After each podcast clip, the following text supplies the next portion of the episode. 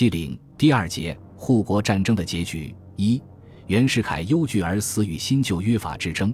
袁世凯的身体向来不错，据其三女袁静雪后来回忆说：“我父亲很少患病，精神和体力一向很好。府里虽有中西医生一共四个人，但是我父亲从来不相信西医，也从不请中医给他诊脉开方。所以这几个医生只是给府里的人看看病，在我父亲那里可以说是无处用武的。可是云南护国起义后不久，他却正工维和。”再也无法不请中医诊脉开方了。当时原住在居仁堂楼上，楼下即是公事房，虽常见他在此办公见客，却是依靠日用药炉来维持的。不言而喻，地业未稳，护国军兴，西南移动，举国响应，瞻前顾后，形影相吊，这种精神上的压力乃是他治病的主要原因。此外，袁世凯所以治病。还与上述主要原因相联系的劳累过度和家庭纷争的刺激有关。据袁静雪说，云南起义前，袁世凯经常晚上九时即上楼休息。自云南起义后，由于各地告急，文电纷至沓来，他不得不日夜紧张忙碌，以致袁静雪虽与父亲同住一个楼上，也常常很晚不见他上来。至于逗他们姐妹们说笑玩耍，就更是很少有的了。关于家庭纷争最突出的势力太子问题，袁克定作为嫡出长子，当然最有资格当选。正因如此，所以他协助袁世凯推行帝制也最力，甚至不惜编印甲板《顺天时报》，隐瞒国人反对帝制的真相，欺骗乃父。可是袁世凯却因他骑马致残，不便君临万民，而打算在老二、老五中择一而立。袁克定知道后，怒不可遏，扬言：“大爷！”袁克定对乃父的称呼，立谁就杀谁。与此同时，袁世凯的姨太太们又为妃，平民亦闹翻了天。一九一六年二月十七日，旧历元宵节这天，六八九三房未封上妃的姨太太当面要挟袁，如果不同时封他们为妃，他们就要带着孩子回河南张德去住。袁世凯眼见帝制前途的劫数难逃，家庭间又为此纷争不已，不由得长叹了一口气，说：“你们别闹了，你们都要回张德，等着送我的灵就一块回去吧。”果然，不久就成了现实。袁世凯之病初起于二月下旬，他下令缓办帝制后不久，先是日不思食，夜不能眠，精神困倦，萎靡不振。经四月月着独立一逼。病情有所发展，但是纵然如此，他仍一边吃着中药，一边挣扎着下楼办公和见客，历成危局。至五月中旬以后，由于陕西、四川等省先后宣布独立和南京会议未及如愿，其病势渐渐加重，这才不再下楼，而改在卧房里直接办公和见客了。即六月一日，原看到汤香明发来的词多不逊的独立电报，甚为动怒。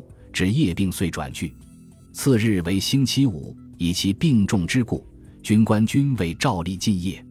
然而为安定人心，府内仍传说元首是忙不得见。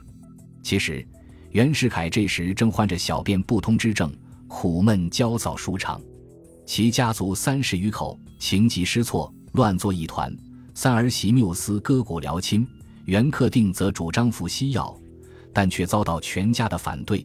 袁世凯及其幕友等也不赞同，直到袁克定捧西药长跪多时使服。五日，由法国公使馆医生补西尔行右肾注射并导尿，由是胸满更甚，而热度过长矣。在此之前，袁世凯虽然病势沉重，可他全然不信会立刻死去。五月二十九日，他还发布帝制议案始末告令，大言不惭地宣称他从无地位自居之心。即使国民代表大会总代表等不量其成，迫切欲请，无可违避之时，也借此筹备，不及正位，始终于辞让初衷，未尝稍变也。他极力把自己打扮成一个不明不智的受骗者，以博取社会舆论的同情，并声称他无可讳施的过错是未能料及今之反对帝制者。当日亦多在赞成之列，公开警告那些为了各自的私利。不惜对他落井下石的门生故旧们，不要再闹什么独立了。六月一日，他一面召见蔡廷干，了解帝国主义各国对他固守总统地位的态度，一面召集王士珍、殷昌、周自齐、朱启潜等一般幸臣密议改组内阁、维持财政、筹划军备等等事宜，妄图对川湘发动一场新的军事进攻。不料，就在这时，其病情急剧恶化，至五日夜十时，即已气毙一次。袁世凯自知生命垂危，急传段祺瑞、王士珍、徐世昌等上楼，主其好心维持北京及周围地区的秩序。次日晨，袁已不能说话，仅在徐世昌的催问下，才对未来人事安排说了“约法”二字。袁克定野心不死，仍痴心妄想。通过其父自造的约法，攫取国家最高权力，因而紧接着又追问了一句：“金匮实施吗？”袁点头称是。延至上午十时四十分，这个自以为不可一世的窃国大盗，便在护国军的进攻和全国人民的一致反对下，满怀恐惧和悔恨地死去了。袁世凯自遭诛灭，自然而然地解决了护国军和全国人民要求其退位的矛盾。但是，由于他临死前留下了按其一九一四年所造约法办的遗言，特别是继袁而起的段祺瑞决心继承他的衣钵，不顾护国军依照临时约法攻城黎元洪继任总统的宣言，公然于六日下午三时以国务院名义通电全国，宣布奉元大总统遗命，依袁世凯自造的所谓新约法第二十九条，以副总统黎元洪代行中华民国大总统之职权。这样，紧接着又展开了一场持续二十余天的新旧约法之争。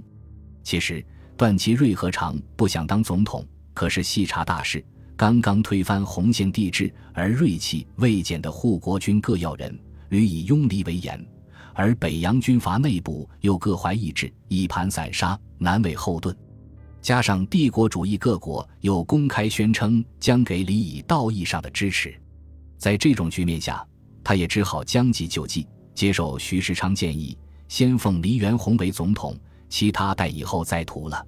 为此，袁世凯尸骨未寒，他便携教育总长张国干前往东厂胡同黎元洪住宅，以相视而坐半小时不出一言的特殊方式，履行了请黎元洪任总统的手续。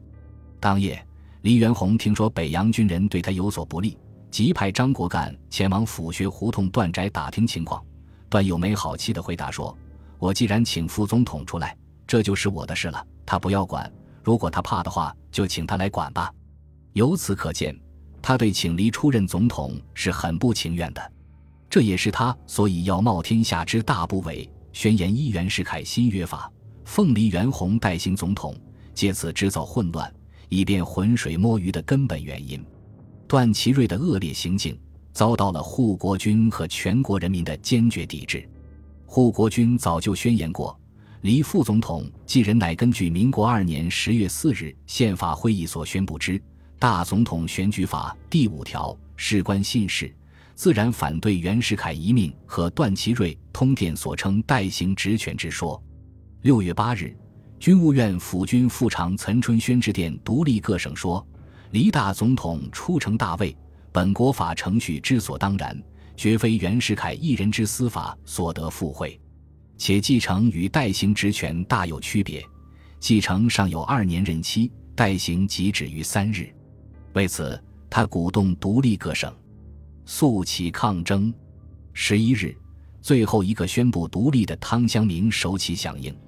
他复电曾说：“请接北京国务院余电，援引违法，正拟痛加辞辟。”资读尊事，准据法理，严正赤膊，明言治论，普利国家，钦佩无量，并表示同意，联名殿丞黎元洪，请其特颁明令，允从民意。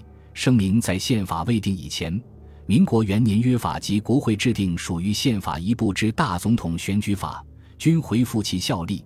其原是擅改之约法，即所谓修正大总统选举法，一律废止。接着。陆荣廷也表示赞同，指出临时约法效力犹在，凡属国民皆当遵守，断不能因原氏一死而改变主意。乃国务院余电通告，竟原具违约法，显系包藏祸心。他主张由岑春轩主稿领衔，辟其谬妄。岑春轩虽无勇气公开批驳段祺瑞，但仍于十三日联合陆荣廷、汤湘明、陈炳坤等人致电黎元洪，请他明令宣布四事：一、总统成位，乃继任，非代行职权；二、南军政府叠字宣言拥护约法，乃指民国元年之民定约法，非民国三年相成改定之约法。三同时恢复国会，四依据约法指定总理，组织新内阁，交由国会同意。其实，黎元洪何尝不想依旧约法继任？早在就任之日，他就亲自向国会议员郭同表示过反对新约法之意。怎奈他手无一兵一卒，泥菩萨过河，自身难保，不得不看段祺瑞脸色行事。所以。他虽任岑春轩等所举四事实为目前当务之急，但却不能单独有何表示。本集播放完毕，感谢您的收听，喜欢请订阅加关注，主页有更多精彩内容。